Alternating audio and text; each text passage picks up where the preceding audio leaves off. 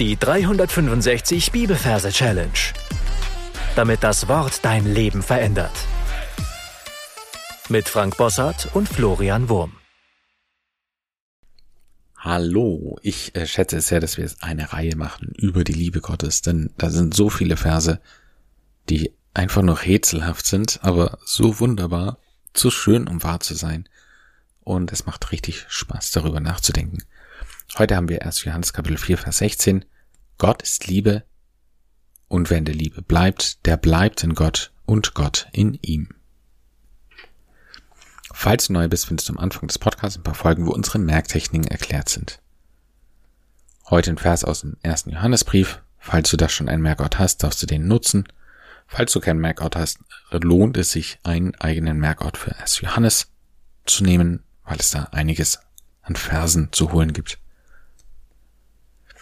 Das heißt, du bist dran, du darfst jetzt auf Pause drücken und darfst einen solchen Ort suchen und dann auch gleich einen Platz für unseren heutigen Vers.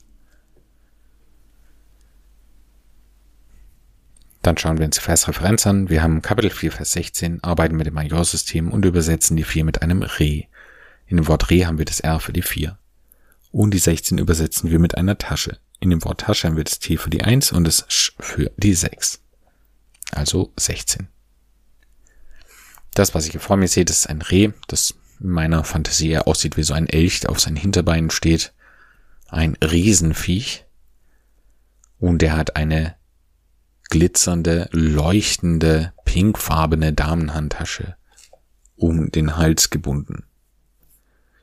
Und diese Damenhandtasche ist offen und es kommt ein kleiner goldener Thron heraus, der sich immer, äh, der immer größer wird und sich vor diesem Reh gigantisch aufbaut.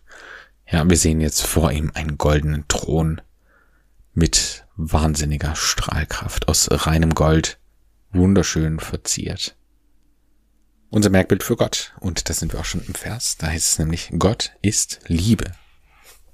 Und das, was jetzt aus diesem Thron herauskommt, ist eine Seifenblase mit einem schlagenden Herzen darin. Das ist unser Merkbild für Liebe. Und diese Liebe die wird so groß, dass sie diesen Thron komplett einschließt. Also, jetzt sehen wir einen Thron, der eingeschlossen ist in eine Seifenblase mit einem schlagenden Herzen. Gott ist Liebe.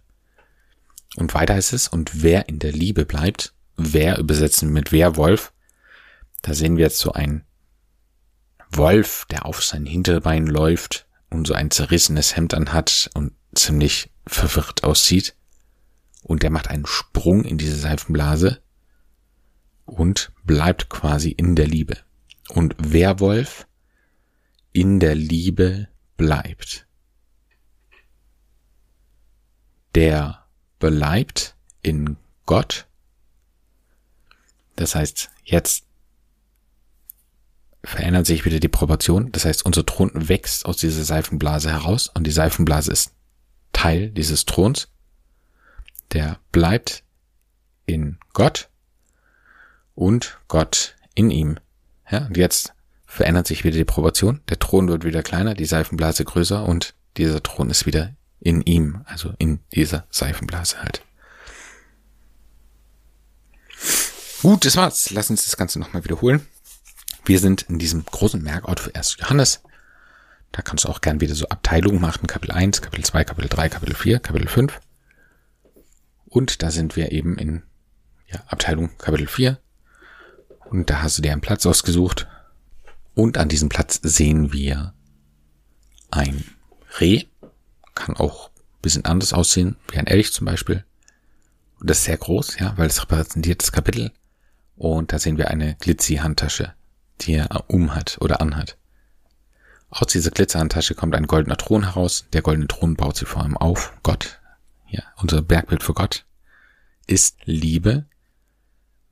Da sehen wir es eine Seifenblase mit einem schlagenden Herzen darin und die umhüllt diesen Thron. Und Werwolf in der Liebe, also in dieser Seifenblasenherz, bleibt, der bleibt in Gott. Ja, Seifenblase wird klein und wird Teil des Thrones und Gott in ihm. Und dann wieder andersrum, Ja, unsere goldene Thron, der für Gott steht, ist jetzt wieder in der Seifenblase. Dann bist du dran. Du darfst jetzt alles, was wir bisher besprochen haben, nochmal für dich wiederholen und dann hören wir uns gleich wieder. 1. Johannes 4, Vers 16. Gott ist Liebe und wer in der Liebe bleibt, der bleibt in Gott und Gott in ihm. Und gesungen hat sich das dann so an. Gott ist Liebe und wer in der Liebe bleibt, der bleibt in Gott und Gott in ihm. Und sing mit. Gott ist Liebe und wer in der Liebe bleibt, der bleibt in Gott und Gott in ihm. Gott ist Liebe und wer in der Liebe bleibt, der bleibt in Gott und Gott in ihm. Du darfst ein paar Mal für dich wiederholen und dann deine Anki Merke einsingen. Und ich werde nicht müde, den Tipp zu geben, das als Ohrwurm zu gebrauchen. Also wenn du einen Spaziergang machst, dann kannst du das einfach immer und immer wieder vor dich hinsingen und dann wird diese Wahrheit auch tiefer und tiefer in deinem Herzen Raum finden. Damit sind wir am Ende für heute. Meine Gedankenherausforderung für dich ist, dir mal zu überlegen, was bedeutet, dass Gott Liebe ist. Ja, er kann nicht anders wie zu lieben. Und wenn der Liebe bleibt, der bleibt in Gott. Manchmal fragen wir uns ja, was ist der Sinn von meinem Leben oder wie kann ich mein Leben möglichst nah am Puls Gottes führen? Und die Antwort kann und muss immer Liebe sein. Du musst nicht groß sein, du musst nicht wahnsinnig krass rauskommen, du musst nicht der Mega-Influencer sein, aber du darfst da, wo du bist, Liebe verstreuen. Und ich glaube, dass es ein Punkt ist, wo wir wachsen können. Sonst würden wir nicht so viele Gebote finden, wo es um Liebe geht. Ja, zum Beispiel 1. Hm, Korinther Kapitel, was war das, 16, Vers 14, wo es heißt, alles, was ihr tut, soll in Liebe geschehen. Ja, ein Gebot. Und wenn Gott etwas aufträgt zu tun, dann muss es immer auch möglich sein, an diesem Bereich Wachstum zu bekommen. Also übe dich in der Liebe, weil Gott ist Liebe. Gott segne dich. Bis zum nächsten Mal. Tschüss. Das war die 365 Bibelferse Challenge. Noch mehr Lebensveränderndes findest du unter rethinkingmemory.com/Kurse.